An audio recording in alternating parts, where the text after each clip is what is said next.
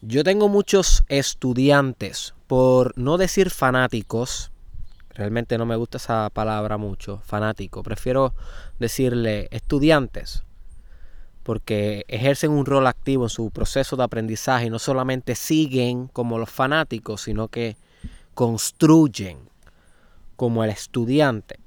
Yo tengo muchos estudiantes que they can kind of get it, como que ellos pueden comprender lo que es la espiritualidad y lo que son los estados místicos y they kind of get it lo que es la meditación, el yoga o lo que es el purgamiento espiritual, eso es un episodio que puedes escuchar del podcast, eh, o lo que es the divine love o unconditional love o el amor incondicional, que también es otro episodio si quieres saber sobre eso.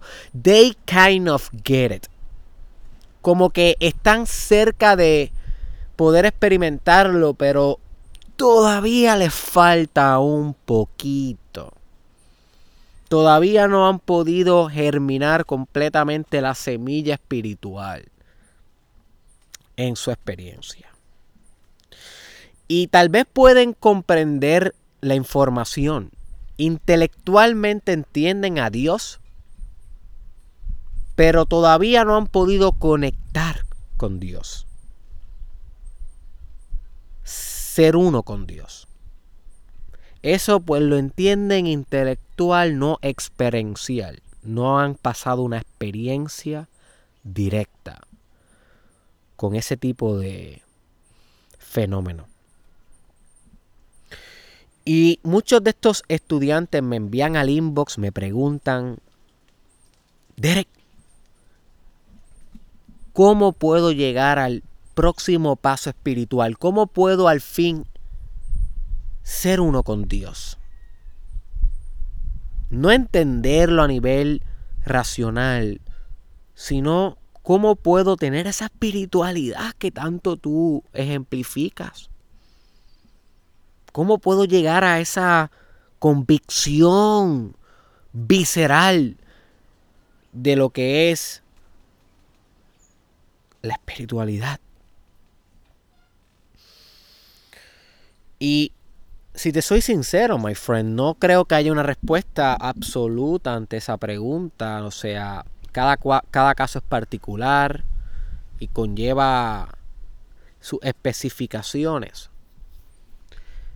Pero creo que hay una variable bien crucial, sumamente importante, sumamente importante en tu desarrollo espiritual. Escucha lo que te estoy diciendo, boy. Esto puede cambiar tu vida forever si entiendes el episodio de hoy. Hay una variable substancial en el proceso espiritual de cada ser humano que si tú puedes poner esta variable in place, en su lugar, si la puedes colocar como parte del repertorio de hábitos que compone tu vida. Si puedes lograr esto, vas a tener una mayor probabilidad de lograr estos estados místicos, estos estados de unidad con el todo, de amor incondicional, de gratitud eterna, no de felicidad eterna, porque en estados espirituales también puede haber tristeza y depresión, pero al menos te asegura el estado de aceptación eterna a lo que es en el presente. ¿Viste cómo eso es mucho más espiritual que pensar en una felicidad incondicional? No, my friend. Hay miedo y hay tristeza y hay asco y hay cosas que no nos hacen feliz. Y no por eso no dejamos de ser espiritual o somos menos espiritual, no. Simplemente que el que se vuelve espiritual, el que espiritualiza su experiencia, logra, logra mantener ese estado de armonía interna a pesar de estar pasando momentos malos, a pesar de estar pasando crisis.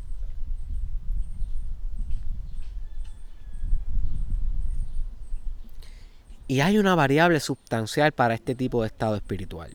Y esa variable de la cual te quiero hablar hoy es devoción.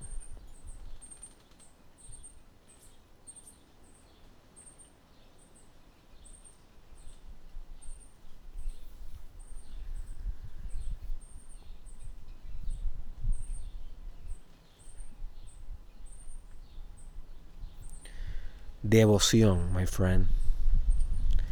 Ahora,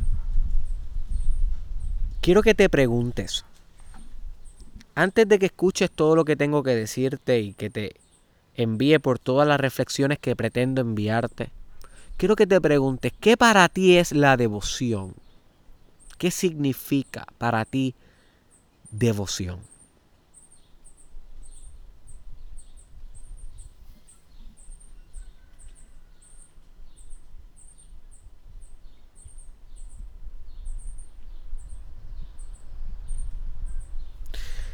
Porque el propósito que yo tengo con este episodio no es cambiarte esa definición que ya tú tienes, sino tal vez agregarle un poco más de profundidad. Así que es importante que durante este episodio mantengas esa definición y construyas. No es que reemplaces tu definición por la mía. Eso sería un acto muy pasivo de entender y de ser un estudiante. Sería copiar en vez de crear. Lo que te estoy invitando a hacer es que le agregue un poco de profundidad en caso de que así lo considere necesario a esa definición de devoción.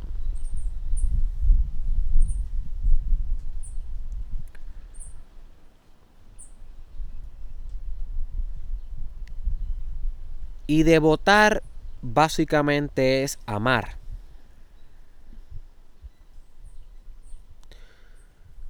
Quiero que entiendas esto. Devoción es amor. Si en tu palabra, si en tu definición de lo que es devoción no estaba de alguna manera subscrita la palabra amor, con esta palabra le puedes dar profundidad a tu definición de, de devoción. Porque la devoción es el amor disciplinado hacia un gran ideal. Y mira esta otra palabra clave en esta definición, disciplinado.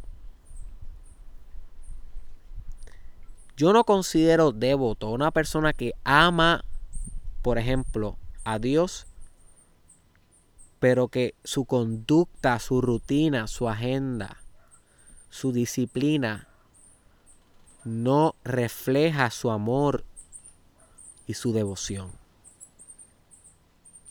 Por eso la palabra disciplina es bien importante cuando hablamos de devotar.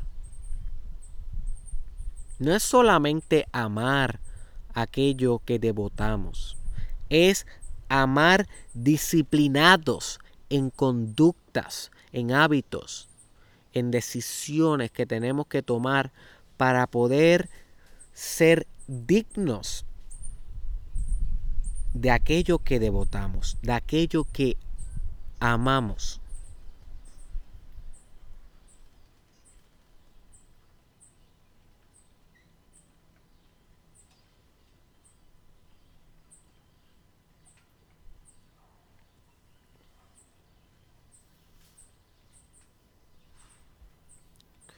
Y tal vez tú me preguntas, Derek, ¿qué significa eso de devotar a un gran ideal? Bueno, eso lo que básicamente significa es que a lo que tú eres devoto va a variar, es relativo. Yo no te quiero aquí vender que tú seas devoto a lo que yo quiero que tú seas devoto. Yo lo que quiero es que tú seas devoto ante algo que en tu, en tu vida, en tu mente, my friend, tiene un gran significado y puede energizar cada instante que te reste por vivir. Lo pueda vitalizar como si fuera inyectar energía infinita porque cada segundo en el que tu existencia pulsa, tú estás devoto hacia eso que energiza, hacia eso que vitaliza, que se vuelve la perfecta excusa, el perfecto significado, el meaning, por lo cual vivir, por lo cual estar aquí, por lo cual accionar, por lo cual dirigirte hacia donde quieres dirigirte. El gran ideal es relativo, puede variar, pero lo importante es que lo puedas ingenierizar, que te tomes el tiempo de reflexionar esto en tu vida. ¿Qué es ese gran ideal para lo cual tú puedes someterte? Y esa palabra es fuerte, esa palabra yo la aprendí en estudiando mucho Islam.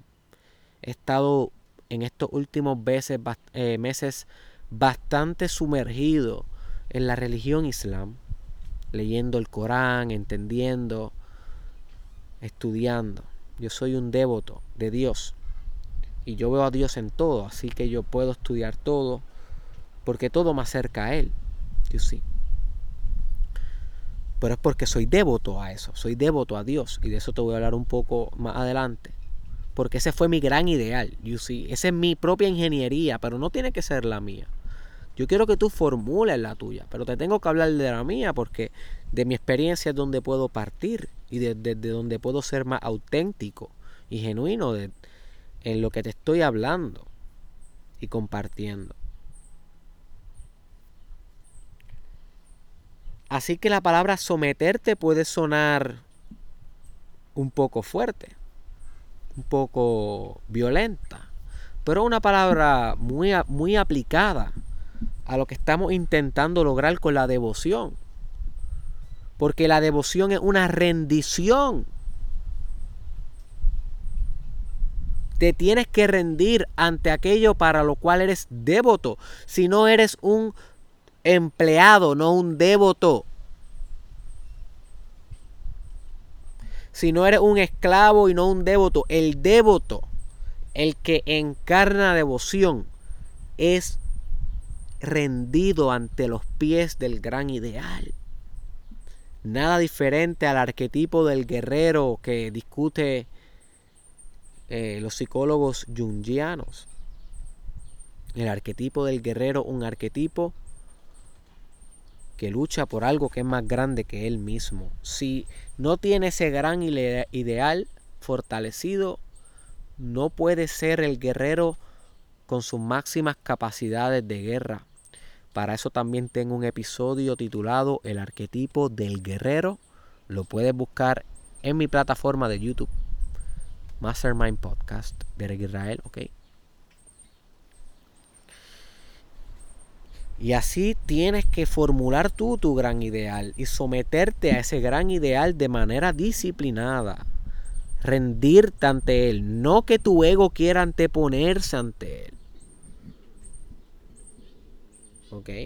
No que tu ego quiera defenderse ante él. Tu ego debe abrirse como una flor ante lo que tienes devoción. Y eso es un excelente quote para un libro. Que, by the way, pronto comienzo a lanzar mi repertorio de libros, los que llevo trabajando durante años. Stay tuned, que Derek Israel está solamente comenzando. This is just the beginning. Y tu ego tiene que abrirse, my friend, ante aquello que tú eres devoto como una flor. Como una flor que está lista para recibir. Ser devoto tiene que ver con recibir. Con el aspecto femenino de la energía, recepción. Lo que se conoce en la filosofía taoísta como yin o el anima en Carl Jung, la parte femenina de la energía. ¿Ok?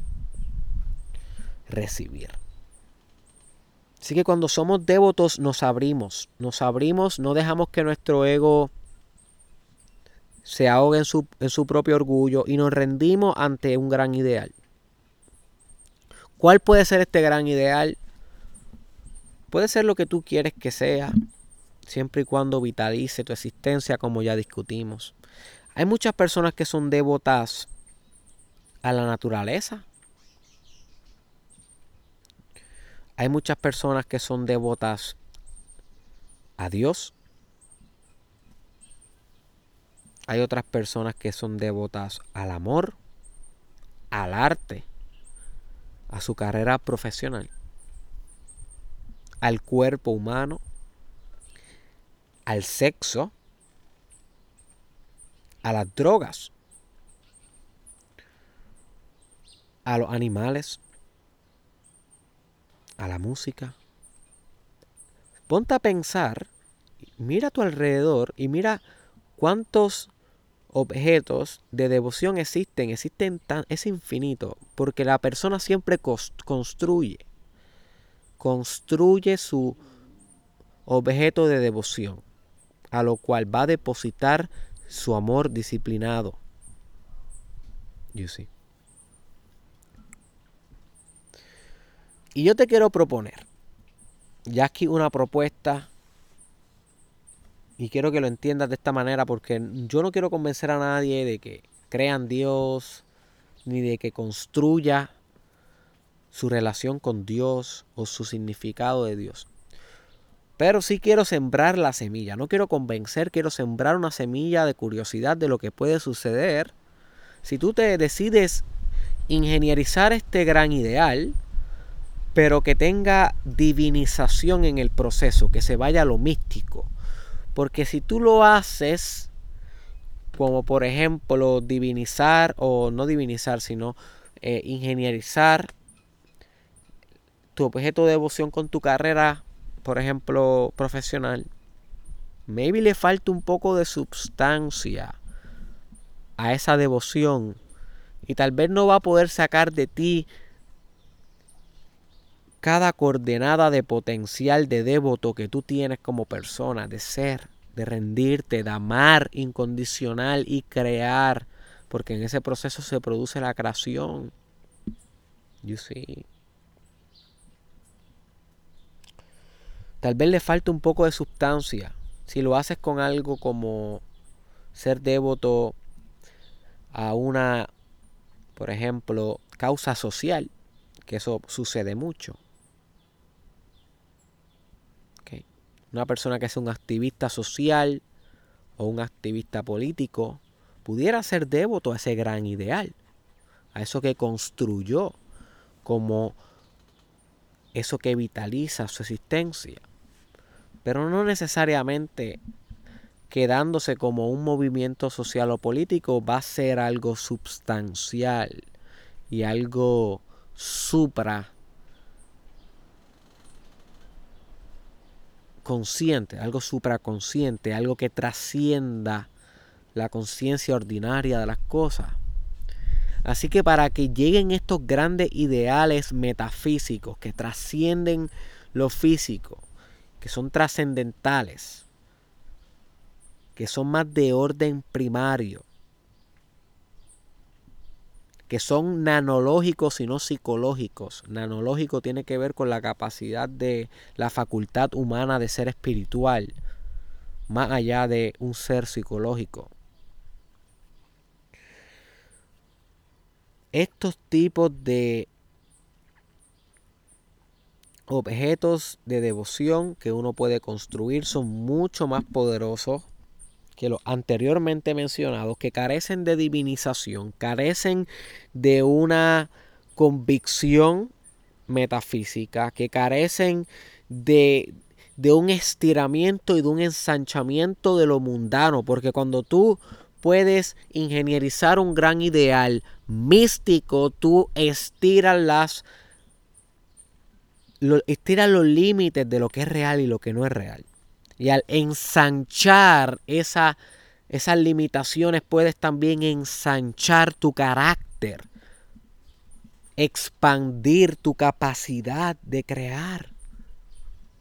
No es coincidencia que las personas que son devotas a Dios tienden a ser grandes hombres y mujeres. No es coincidencia, boy. Es que esas personas se ensanchan de tal manera que hacen posible grandes hazañas, grandes acciones. Por ejemplo, cuando tú estudias la devoción de Cristóbal Colón, no era navegar, no era demostrar si la tierra era plana o no. Eso no era su devoción. No era encontrar las Indias, era servir a Dios. Eso era lo que hacía Cristóbal Colón. Y que tal vez tú me digas, ay, Derek, pero Cristóbal Colón ese tipo fue un miserable, ese tipo llegó y mató, violó, hizo lo que quiso y deshizo en las tierras americanas, en las pequeñas islas, trajo la colonización, que sale de esa palabra, colon, colonización. Y sí, tienes toda la razón, ese hombre hizo muchas cosas que moralmente pueden ser conceptualizadas como negativas e indeseables, ¿no? Pero saliéndonos un poco de la moral y viendo la hazaña, la hazaña de tu poder como persona, emprender un viaje que tú no estás seguro si existe o no, una ruta que tú puedes morir en el agua, en el mar, el hecho de tú emprender, emprender una decisión de tal magnitud, conllevó una devoción, conllevó un amor disciplinado a Dios. Y cuando tú estudias a Cristóbal Colón a nivel psicobiográfico, la biografía, pero también cómo funcionaba su mente, psicología, cómo funcionaba su psicología, tú puedes comprender que él viajó no para encontrar las Indias, sino para encontrar a Dios. Y cuando estudias otras grandes hazañas de otros grandes hombres y mujeres, por ejemplo, Juana de Arco, para poder poner esto en un contexto de mujer y no ejemplificar solamente historias de hombres, Juana de Arco fue una gran militar. Si tú eres mujer y tú no sabes quién es Juana de Arco y no has estudiado la biografía de Juana de Arco a profundidad, debo decirte, girl, que usted tiene tarea, porque una gran mujer que puedes inspirarte. Y si eres hombre y no la has estudiado, déjame decirte que tienes una gran tarea, porque así vas a poder comprender el potencial de la mujer, no solamente para hacer todo lo que los hombres pueden hacer, sino también para ser una gran hacedora de la guerra. Una mujer que puede ser letal en la guerra. Juana de Arco fue una mujer ejemplificar, eh, que pudo ejemplificar este tipo de circunstancias. Y cuando tú estudias su psicobiografía, entiendes que Juana escuchaba voces. Y esas voces no eran voces de esquizofrénicos como lo pudiéramos etiquetar hoy, ¿verdad? Con las concepciones psicológicas clínicas y el DCM y toda es, todos esos paradigmas que utilizan los proveedores de la salud mental convencionales para etiquetar estas experiencias, sino que eran voces de Dios. Cuando tú le preguntabas a Juana de Arco, ¿quién te habla? Ella contestaba a Dios. ¿Y quiénes somos nosotros para etiquetar o categorizar o juzgar si era Dios o no? y sí. Así que sus grandes hazañas provenían de una gran devoción, no solo a la guerra, sino a Dios. Así que ella mistificó, ella divinizó el gran ideal, igual que Cristóbal Colón, y podemos seguir con ejemplos de esta manera y de esta índole toda la noche. O sea, búscate una gran persona y vas a encontrar un gran ideal, y posiblemente el ideal está divinizado. Hay unos núcleos en ese ideal, en esa construcción mental. Hay unos núcleos metafísicos. Hay, unas, hay, unos, hay, unos, hay unos entendimientos que cuando tú exploras esos entendimientos, no son entendimientos convencionales, son entendimientos que transgreden la fisicalidad, el materialismo y se acuestan a flotar en metafisicalidad, en divinización, en paradigmas místicos. Es una realidad. Búscate estos seres. Búscate estos seres. Yo sí.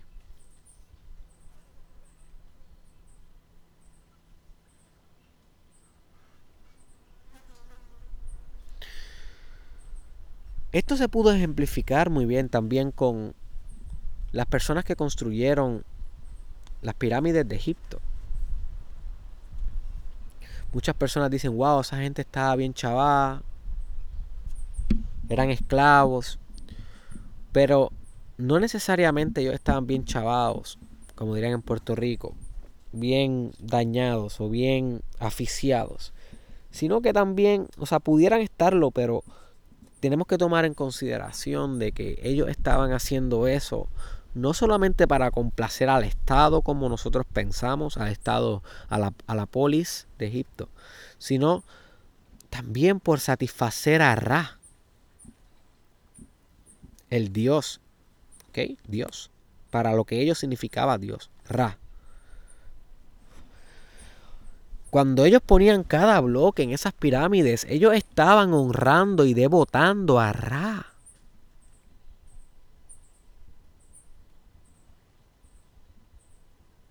en cada uno de esos esclavos, entre comillas, por no llamarles devotos, había una mistificación, una divinización del gran ideal que permitió esas grandes obras, las que tú disfrutas hoy si vas a Egipto. Así que esta divinización del gran ideal no solamente a nivel individual, tú en tu propia mente, sino también puede surgir como estados políticos, estados sociales. No es muy ilógico pensar que el nazismo, nazis, los nazis cuando se formaron había ideas trascendentales dentro de ese sistema sociopolítico. No era un sistema meramente sociopolítico, había divinización. Adolfo Hitler siempre hablaba de una manera bastante rica espiritualmente hablando. Utilizaba palabras místicas. El Führer, como se conocía, tiene también una es de índole religioso espiritual. You Hitler no lo veían como un líder meramente social, no era un enviado, era un elegido dentro de la mente de cada uno de los nazis. You see, el gran ideal que podía Hitler transmitir a la nación no era meramente uno social, sino que tenía núcleos espirituales, núcleos de lograr ser quienes los alemanes estamos divinamente destinados a ser. Y bajo este discurso él pudo organizar una gran hazaña, que fue intentar colonizar, el, o sea, conquistar el mundo conquistar básicamente toda Europa y con planes de conquistar Estados Unidos y América. Ahora tal vez tú me dices, Derek, igual que con Colón, eso fue algo horrífico, Derek. Sí, moralmente fue algo horripilante. Pero si vemos la hazaña, la hazaña, el contexto, cómo surgió, si vemos la historia, objetivamente fue una gran hazaña, fue un gran movimiento. Fue algo que cambió para bien o para mal la historia. Y de ahí surgieron muchas cosas, muchas innovaciones tecnológicas y científicas. No solamente fueron cosas malas a nivel moral. Así que eso surgió no solamente por un movimiento social, sino por un movimiento que trascendía lo social y rayaba en lo extraordinario, rayaba en lo místico rayaba en la devoción. El alemán no peleaba por lealtad a Hitler. El alemán peleaba por devoción a Hitler, devoción al nazismo. Si no hubiera esa devoción, no hubiese habido tanta fuerza de parte de ese ejército. No es tanto, cuando hablamos de la guerra, tenemos que entender que lo más importante en los ejércitos es la moral de los ejércitos, no la moral del bien y mal, sino eh, cuán, cuán inspirado se encuentra ese ejército para ganar. Un ejército de 300 personas pudiera ganarle un ejército de 10.000. si tienen una moral inspirada y devota hacia la causa, si tienen algo que defender. Por eso los vikingos, cuando llegaban a las tierras que iban a conquistar en sus embarcaciones, se dieron cuenta que quemando la embarcación cuando se aproximaban a la orilla eran mucho más letales que si dejaban los barcos eh, anclados en las orillas porque si había un camino de regreso a casa no peleaban con el mismo espíritu y voluntad. Sin embargo, si prendían en fuego las embarcaciones, peleaban hasta el final, era conquistar o morir. La moral se ensanchaba y a la muerte estar en juego se divinizaba. Se divinizaba el gran ideal. Recuérdate que la muerte es sinónimo de también de espiritualidad. La muerte y la espiritualidad siempre están de la mano. Por eso hablamos en el hinduismo y el budismo como despertar es morir. Y por eso es que el cristianismo te dice, al morir, si te has eh, conducido por los principios cristianos, vas a ir al cielo. El ideal del cristianismo proviene después de la muerte. Por eso la muerte y la espiritualidad siempre están, es como la uña y la nugre, en, eh, anclada una en la otra. Y el vikingo sabiendo que podía morir, divinizaba mucho más su gran ideal y podía ser más eficaz conquistando la tierra que tenía como objetivo. Igual que el nazi podía ser mucho más fuerte al divinizar al Führer, al divinizar a Hitler, al divinizar el gran ideal.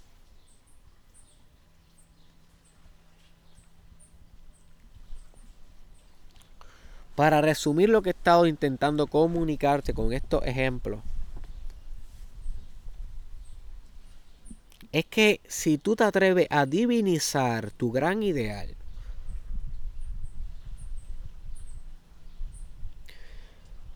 va a ser mucho más fácil para ti convertirte en devoto, amar disciplinadamente a ese gran ideal y por lo tanto vas a conocer los estados místicos, estados supraexistenciales. No estamos hablando de ordinary consciousness, estamos hablando de extraordinary awareness, consciousness, conciencia.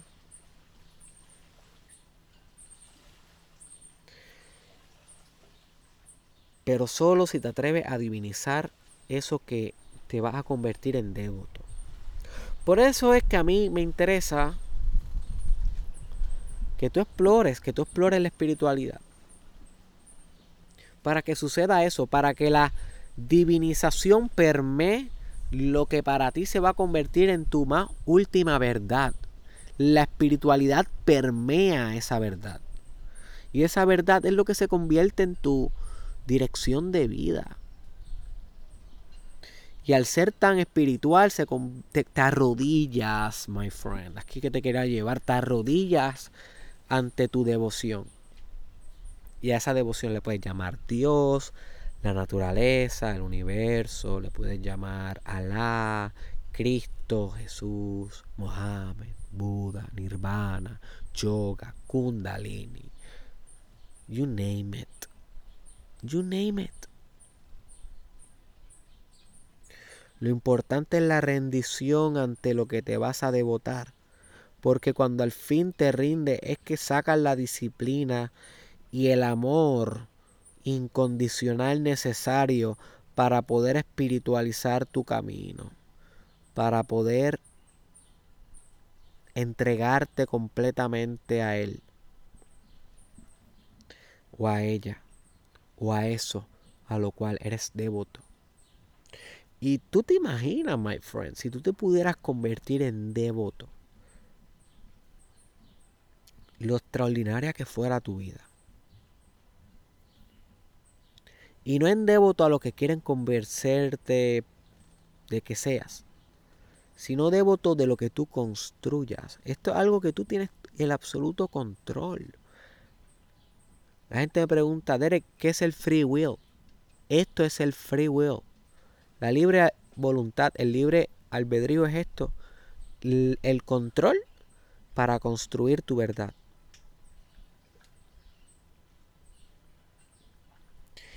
Y eso es lo que yo quiero que tú te vuelvas consciente en este podcast, de que tú construyes tu verdad, tu verdad la convierte en tu gran ideal, tu gran ideal si lo divinizas se convierte en un, en un gran ideal mucho más fuerte, mucho más potente, que te permite lograr grandes hazañas.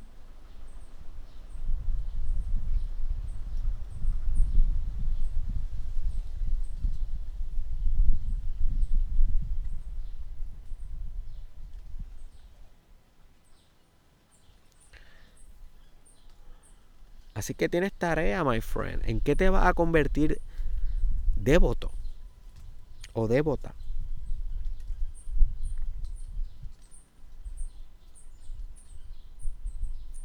¿Cómo vas a construir de ahora en adelante ese objeto de devoción? Aquello para lo que vas a amar y a lo cual vas a amar disciplinadamente. Y es tan fácil decir que no cuando eres devoto. Y es tan fácil decir que sí. Sabes decirle que no a aquello que no cumple las expectativas de tu devoción y sabes decirle que sí a aquellos que abre oportunidades de ser más devoto aún, de ser más rendido aún, rendida, sometida ante tu objeto de devoción es hermoso, es...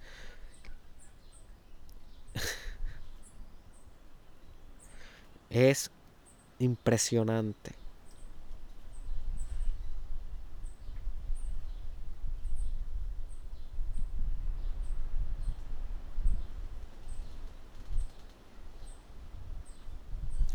Así que tienes tarea, my friend. Necesito que vayas construyendo tu objeto de devoción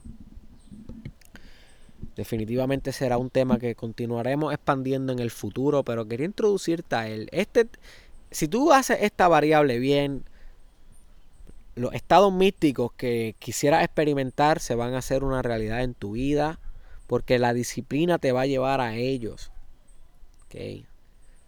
La disciplina es lo que muchas veces le hace falta a aquellos que quieren misticidad. Disciplina. Quieren misticidad, pero no meditan todos los días, no hacen yoga todos los días, no leen libros sagrados todos los días, no oran todos los días, no hacen mindfulness todos los días, no hacen mantras todos los días, no bregan con sus chakras todos los días, no hacen kundalini yoga todos los días, no hacen respiración chamánica. O sea, hello. ¿Y de dónde se supone que llegue la misticidad? ¿De dónde, my friend? ¿Bajo qué tipo de régimen usted tiene sometido la espiritualidad para que la espiritualidad tenga resultado. Usted no tiene nada, usted lo que tiene es expectativa sin acción. Y esa es la fórmula perfecta para el fracaso. Expectativa sin acción es la fórmula perfecta para el fracaso. Expectativa con acción disciplinada es la fórmula perfecta para el éxito espiritual. ¿Ok? Así que te regalé ese tip, my friend. Espero que este episodio te haya expandido la mente. Eh, continuaremos aquí en el Mastermind Podcast. Búscame en todas las plataformas. Estoy en YouTube como Derek Israel. Estoy en Facebook como Derek Israel Oficial. Importante que me tenga en esas dos plataformas que son las más grandes. YouTube y Facebook. Para que no te pierdas nada. Eh, estoy en Instagram Derek Israel Oficial. Eh, Estoy en Twitter, Derek TW. También puedes visitar mi página web derekisrael.com para que te enteres de todos los servicios que tengo para ti, servicios de consultoría, de desarrollo espiritual, desarrollo personal, mercadeo digital y redes sociales. Okay. Así que si te interesa, visita derekisrael.com para que puedas enterarte más a fondo de, lo que, de cómo puedes trabajar uno a uno conmigo, si te interesa continuar creciendo y desarrollando tu crecimiento personal. Y comparte esto con una persona my friend que tú consideres que se puede convertir en devoto de un gran ideal que tú sabes que tiene el potencial de ingenierizar un ideal metafísico que pueda arrastrar cada una de sus fuerzas y cada una de su energía para esa gran concretización final de su vida, ese gran acto, ese gran purpose, propósito. Compártelo con un amigo y nos vemos en la próxima, my friend.